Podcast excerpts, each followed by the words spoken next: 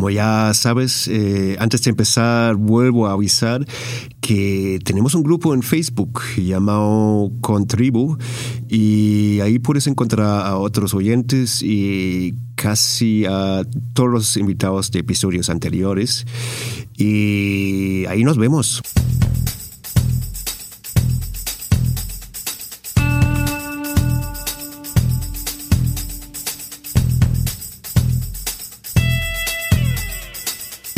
Bienvenido a Concast, el podcast de marketing digital para emprendedores, pymes y startups. Cada semana te damos consejos, trucos, hacks, casos de éxito, entrevistas y charlas con expertos para que tu proyecto tenga éxito y expansión, tanto a nivel nacional como internacional. Y aquí está tu anfitrión alemañol, Gabriel Andino.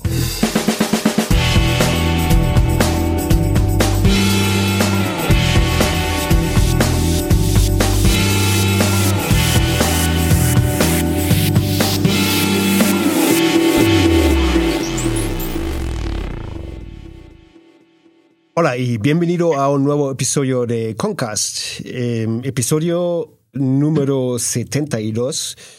Y hoy hablo con Ainora Ril de GoFundMe.com de la importancia del branding y cómo medir su impacto. Hola Ainora, ¿qué tal estás? Hola Gabriel, muy bien, ¿y tú? Muy bien también. Eh, Tú tienes un currículum bastante extendido y te he presentado en tres palabras. Eh, ¿Nos puedes explicar un poco a qué te dedicas? Sí, eh, ahora mismo estoy trabajando para GoFundMe, como bien has dicho. Es una empresa de recolección de fondos y lo que estamos intentando desde, desde Berlín, desde donde estoy basada, es hacer una expansión al mercado europeo y, y que la gente nos conozca y se sientan empoderados para ayudar a otras personas, ¿no? Antes he trabajado en empresas que a lo mejor conocéis el nombre, como BlaBlaCar. He estado en Rocket Internet durante dos años y medio entre Berlín y Nigeria. Y, antes de eso estuve en el mundo offline, que es más branding, de hecho, que es eh, Kraft Foods, eh, donde estuve con marcas como Oreo y Chips Ahoy, que son, son bastante conocidas y eso es más, marketing tradicional. También tuve un periodo cortito en una empresa española que se llama Delivery, que es entrega de compra en el supermercado y, nada, ahí también me dedicaba a hacer marketing. Y bueno, aquí en Skype me salió tu ubicación como ubicación en Nigeria. Eh, entonces, ¿has estado ahí o...? Sí, viví en, Nigeria un año. Eh, trabajé para una de las empresas de Rocket que se llama Jumia. Es el Amazon de África. Se dedica a, a comercializar, a ser una plataforma para, para vendedores y para marcas para vender sus productos en el mercado nigeriano, en, mi caso, que era donde yo estaba ubicada. Y, nada, estuve un año allí haciendo la estrategia de marketing, tanto online como offline, con con un equipo bastante, bastante grande. La verdad es que una experiencia curiosa adaptarte a un mercado completamente nuevo, con una comunicación nueva, cultura nueva. ¿Y qué tal la experiencia ahí de, hacer eso? Pues la verdad muy, muy enriquecedora. Es, sí que es verdad que eh, tienes un periodo de adaptación, ¿no? A mí siempre me ha interesado eh, mucho Nigeria desde antes de ir, ya, ya conocía eh, gente que, es del país, conocía un poco la cultura. Eh, y a la hora de, hacer marketing, por ejemplo, a la hora de adaptar el branding, la verdad es que es muy útil estar presente en el país y empaparte un poco de, de, el tipo de imágenes que está acostumbrada a ver la gente, del tipo de comunicación, adaptar un poquito al, lenguaje local, ¿no? Porque a pesar de que se habla inglés, sí que es verdad que hay mucho slang que se habla y, estando desde estando en Europa y llevando marketing o comunicación de Nigeria, la verdad es que pierdes un poco esa sensibilidad, ¿no? Así que decidí ir para allá y, sumergirme de lleno. Y, ahora estás en GoFundMe y ¿qué hacéis ahí exactamente? Y no sé si se puede preguntar cuál es el modelo de negocio ahí. Sí, eh, es una plataforma de, recolección de fondos. Eh, empezó hace cinco años en Estados Unidos, ya llevamos más de 5 billones de, fondos eh, recolectados a través de las diferentes campañas que tenemos. Hemos tenido campañas grandes como de ayuda a las víctimas del tiroteo de Las Vegas. Ahora tenemos una campaña bastante notoria que es la de Time's Up, que es la que ayuda a todas las víctimas de, acoso sexual y de agresión en Estados Unidos. Se dedica más que nada a empoderar a la gente a, poder ayudar a otros eh, mediante la recolección de fondos para aquellos que lo necesitan. Y, aquí en Europa acabamos de empezar. Eh, el primer país en el que abrimos fue España el pasado febrero. La verdad es que funcionó muy bien, tuvimos bastante éxito con las primeras campañas que hicimos y luego empezamos a hacer la, expansión en Francia y Alemania y estamos aquí trabajando en ello. El, modelo de negocio es bastante sencillo, es un 5% de la recolección de, fondos que se, que, se, que se, ingresan en las campañas y, y, así es como podemos desarrollar actividades de marketing, podemos dar sobre todo muchísimo apoyo a los usuarios porque son causas personales principalmente, entonces requiere mucha atención y, una, sobre todo que, sea muy eh, que sea de una manera muy empática, ¿no? Entonces tenemos un gran equipo de atención al cliente eh, que nosotros le llamamos Customer Happiness, de hecho, que son los que se dedican a, a cuidar esas campañas, a cuidar a quien necesita esos fondos para que la campaña tenga éxito y para que se animen ¿no? a empezarla. Muy, bien, muchas gracias. Y, bueno, ahora un, pequeño cambio del tema, o mejor dicho, un cambio al tema de hoy. Y seguramente ahí hacéis también algo de branding, ¿no? Y como ya sabes, hoy vamos a hablar de, de, cómo hacer, cómo de la importancia del branding y cómo medir su impacto. Em, ¿Cómo hacéis branding en, GoFundMe, on y offline? Sí, sobre todo en, GoFundMe lo que tuvimos como prioridad es definirnos como, marca en, Europa. En, Estados Unidos el reconocimiento de marca es muy elevado, tiene, se conoce más que, Uber incluso.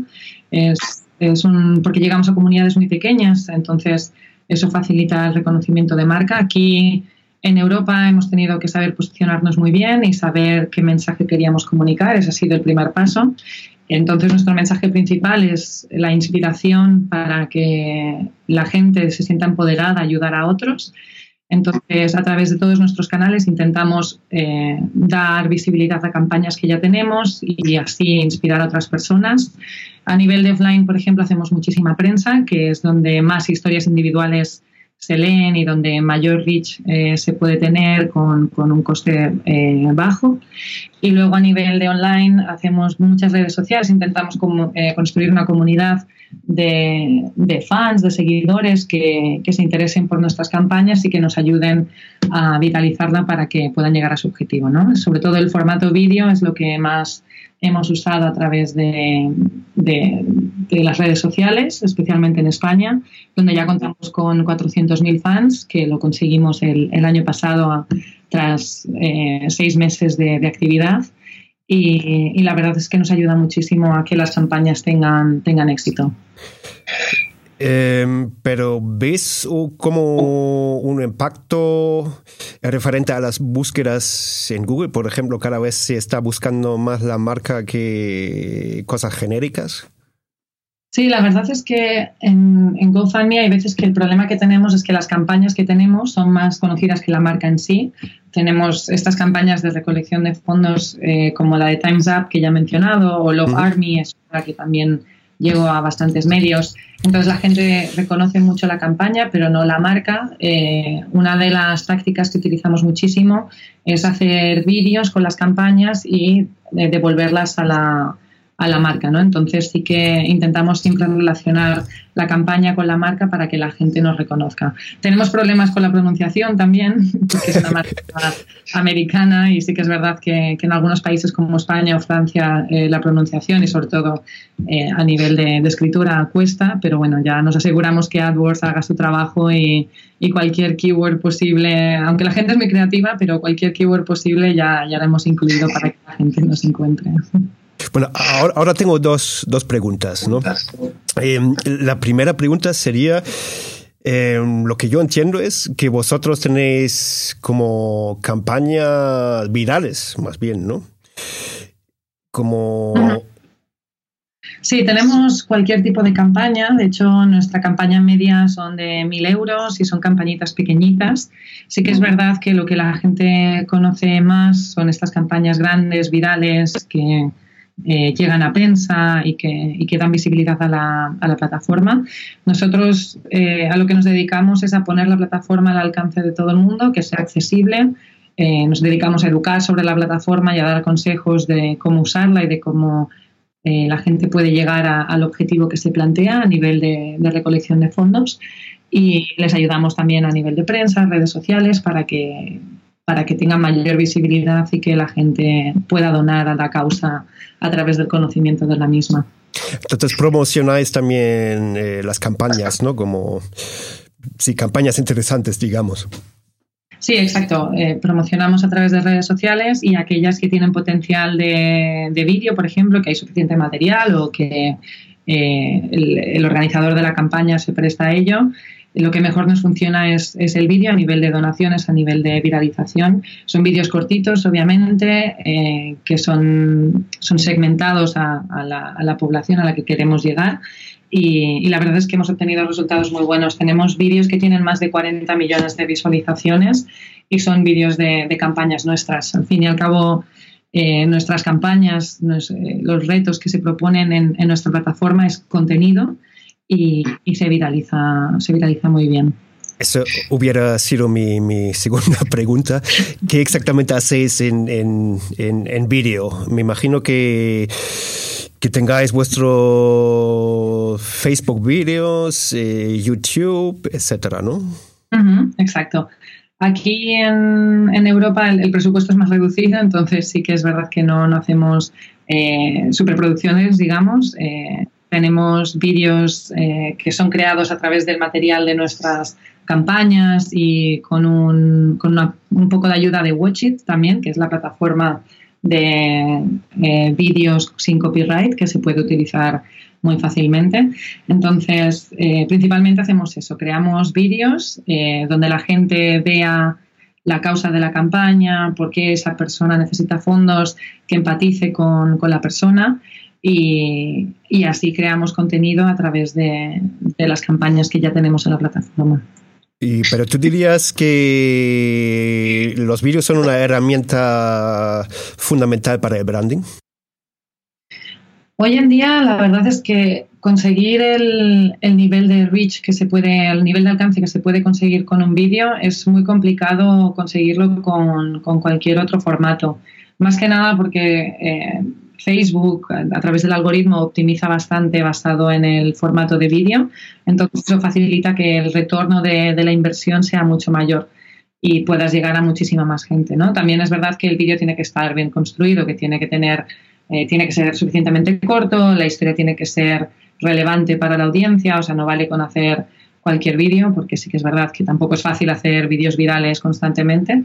Hay que tener en cuenta de qué se está hablando en ese momento, eh, hay que segmentar por audiencia. Nosotros tenemos muchas temáticas, hay campañas que se dedican al deporte, campañas que son para refugios animales, por ejemplo, campañas con fines más, de, más sociales, de enfoque legal, como la defensa de Juana Rivas.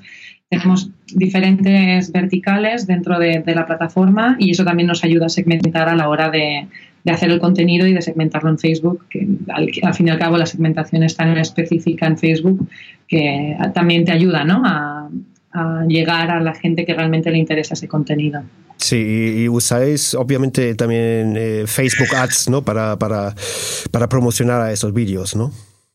Sí, totalmente. Eh, lo hacemos tanto ahora en, España, por ejemplo, como nuestra base de, seguidores es bastante amplia, así que es verdad que no nos hace falta promocionar tanto, pero al principio sí que promocionamos. La verdad es que tampoco mucho, el, presupuesto por vídeo tampoco era muy elevado. Eh, que más trabajamos fue eso, que la, que la historia fuera corta, impactante, relevante en el momento, relevante para la audiencia y a través de eso conseguimos una buena base de, seguidores que, que, ahora nos ayuda a viralizar el contenido muchísimo más rápido. Muy bien, muchas gracias. Y, y bueno, ahora hemos hablado sobre todo de GoFundMe, eh, ¿Tú dirías cuál, cuál ha sido la diferencia con BlaBlaCar? ¿Cómo, ¿Cómo habéis hecho branding ahí? La verdad es que los retos son diferentes, ¿no? Eh, GoFundMe es una marca completamente nueva para, el mercado europeo, entonces tenemos el reto de dar a conocer la marca, de dar a, conocer a qué nos dedicamos. Eh, cuando me incorporé a BlaBlaCar, el reconocimiento de marca era muy notorio, era casi del 90% en España.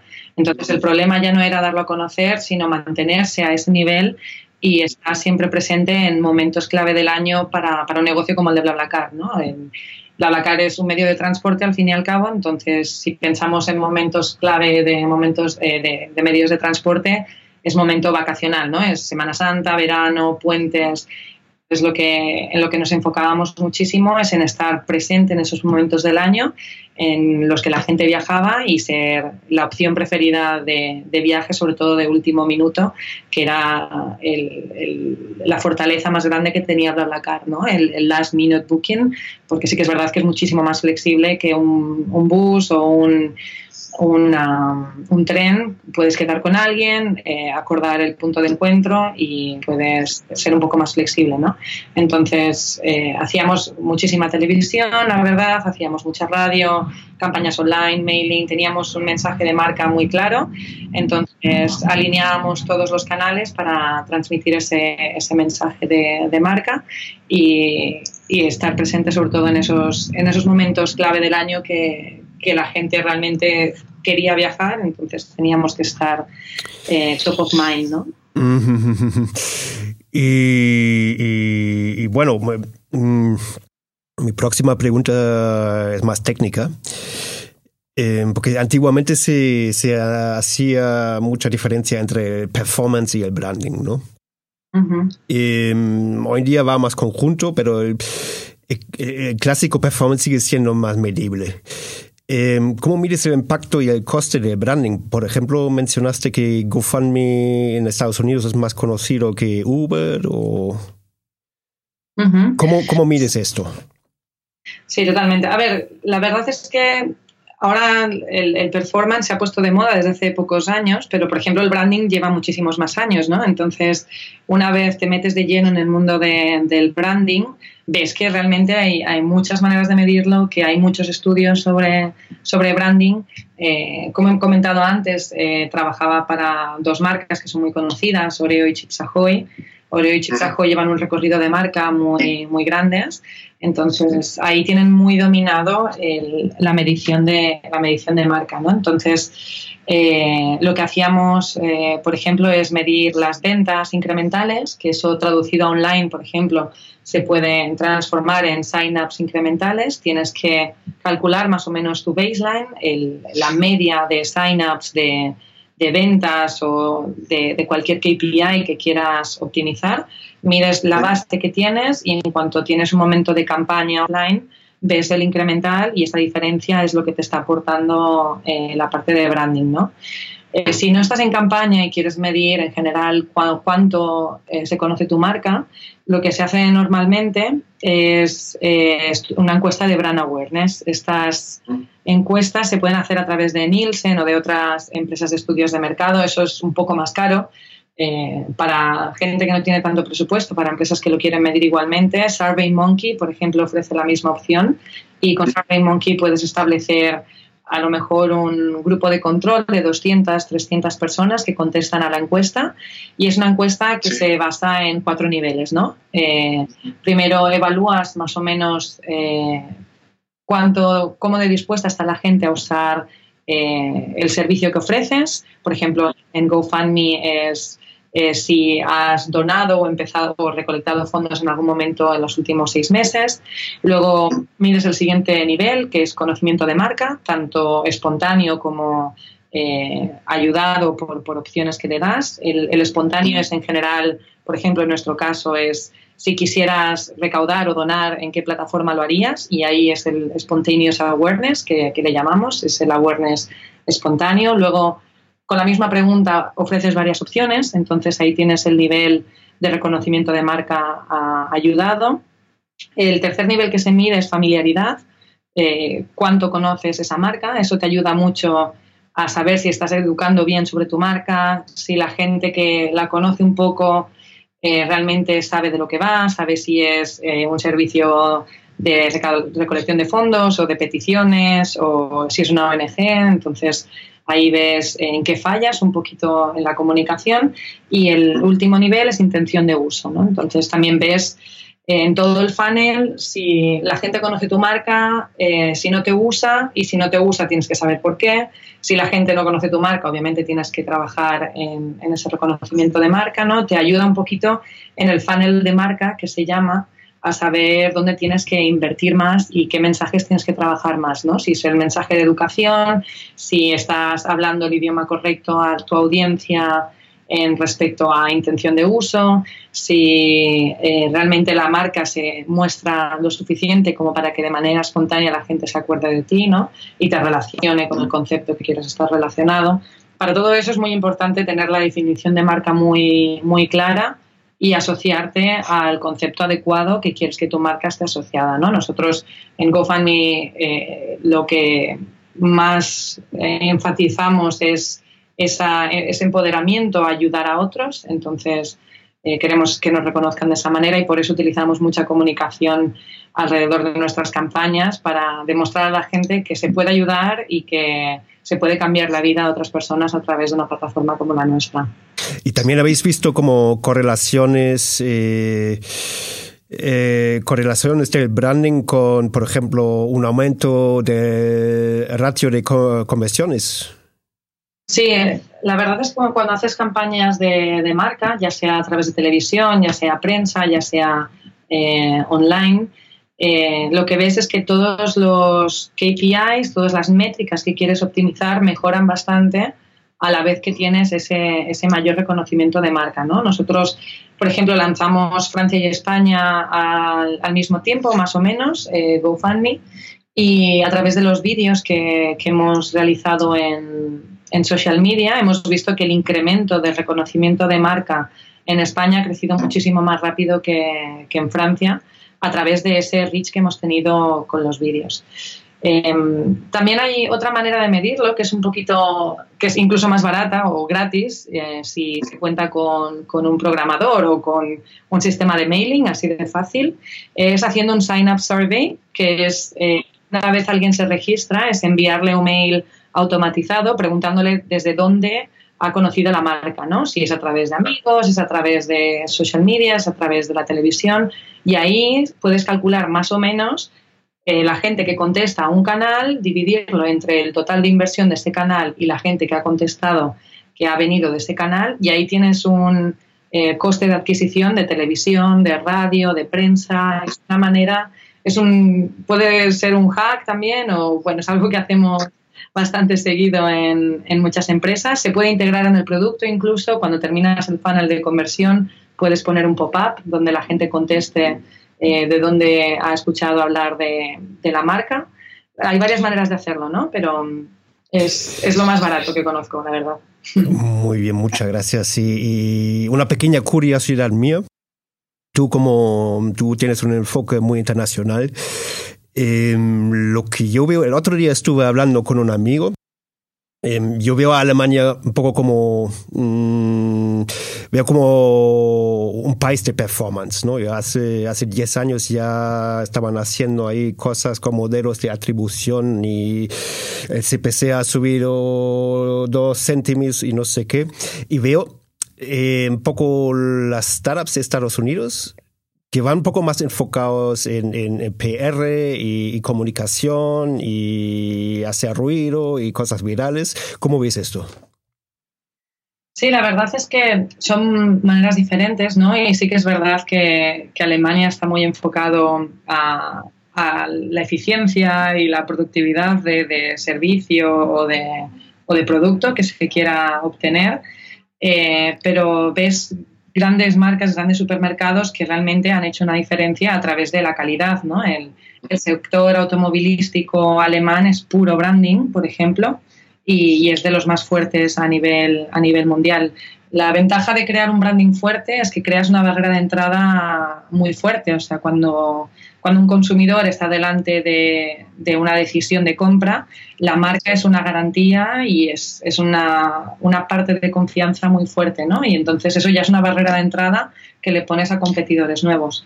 Vas a comprar antes un Volkswagen, que ya sabes todo lo que conlleva comprar un Volkswagen, que comprar una marca de coches de la que nunca has escuchado y te arriesgas a no sabes eh, qué, viene con el coche o qué sistema de seguridad tiene, ¿no? Entonces, eh, incluso en Alemania creo que la parte de, branding y se ve cada vez más, incluso en startups, está, está tomando importancia. Sí, pero han empezado mm, recientemente, ¿no? Antes era más un marketing más analítico, más de cifras, digamos, ¿no?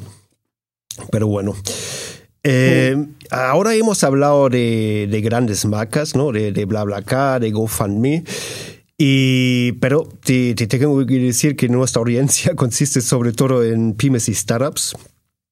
y la mayoría tiene una cosa en común, que tiene poco presupuesto para marketing, ¿no?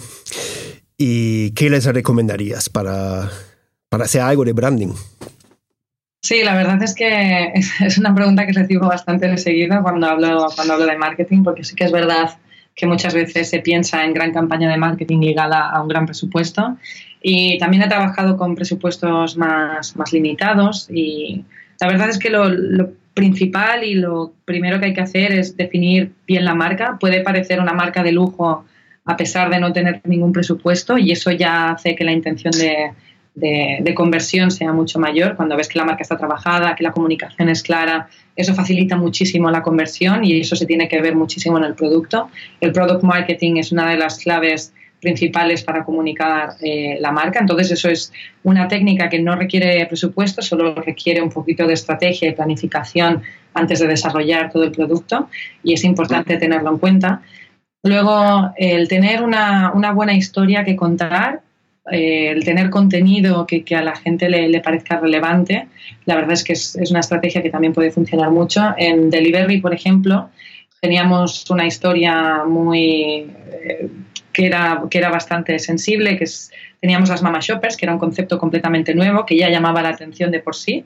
Ahí no pusimos ningún dinero, entonces eh, las Mama Shoppers son las que hacían la compra del supermercado para nuestros clientes y estas Mama Shoppers venían de eh, iniciativas sociales de reincorporación laboral a gente que estaba en exclusión de riesgo laboral. ¿no?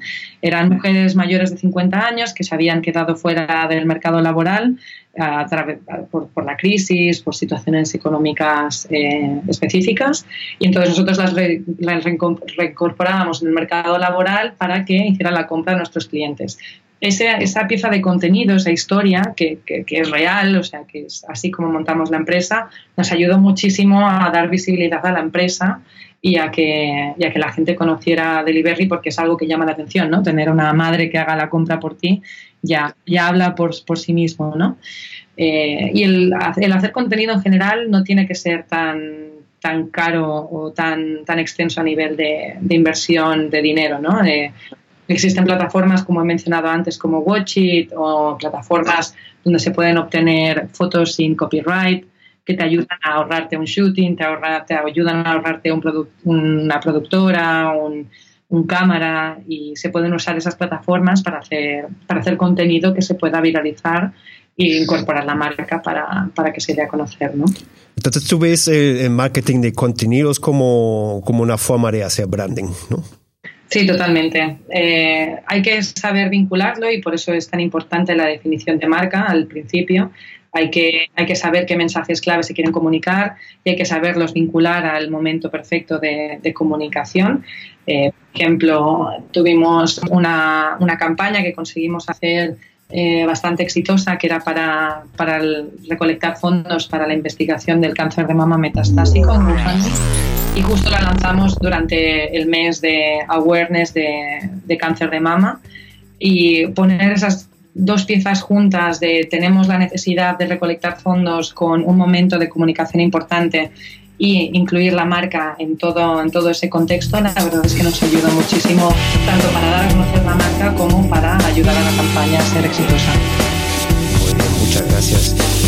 Y bueno, ya nos estamos acercando casi al final del episodio. Em, como quizás sabes, eh, en cada episodio tenemos una sección estándar que consiste en el mayor fallo relacionado con el tema y, y algún hack. ¿Qué tienes ahí para nosotros? Esa es una buena pregunta, la verdad. claro, yo hago buenas preguntas. sí, sí. Es difícil ¿eh? comunicar fallos, pero bueno, siempre todo el mundo tiene, alguno.